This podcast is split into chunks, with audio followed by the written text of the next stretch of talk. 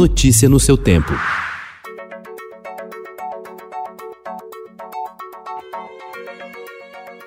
Olá, seja bem-vindo. Hoje é sexta-feira, 15 de janeiro de 2021. Eu sou Gustavo Toledo, ao meu lado, Alessandra Romano. E estes são os principais destaques do jornal O Estado de São Paulo.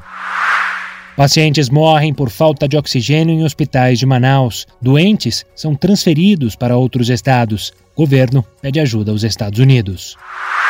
Salas do Enem poderão ter até 80% de ocupação. Aulas na cidade de São Paulo. Colégios particulares poderão retomar aulas com 35% da capacidade a partir de fevereiro. Retorno será opcional aos alunos, em rodízio. Carlos Arlenga, presidente da General Motors América do Sul, afirma que o mercado brasileiro é atrativo para investimentos. Juíza barra aumento de ICMS para remédio.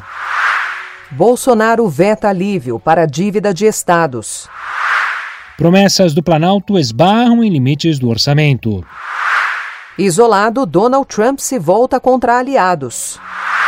Retratos da vida mostra traz fotos de Nicholas Nixon, que acompanha há mais de 40 anos as irmãs Brown. Notícia no seu tempo.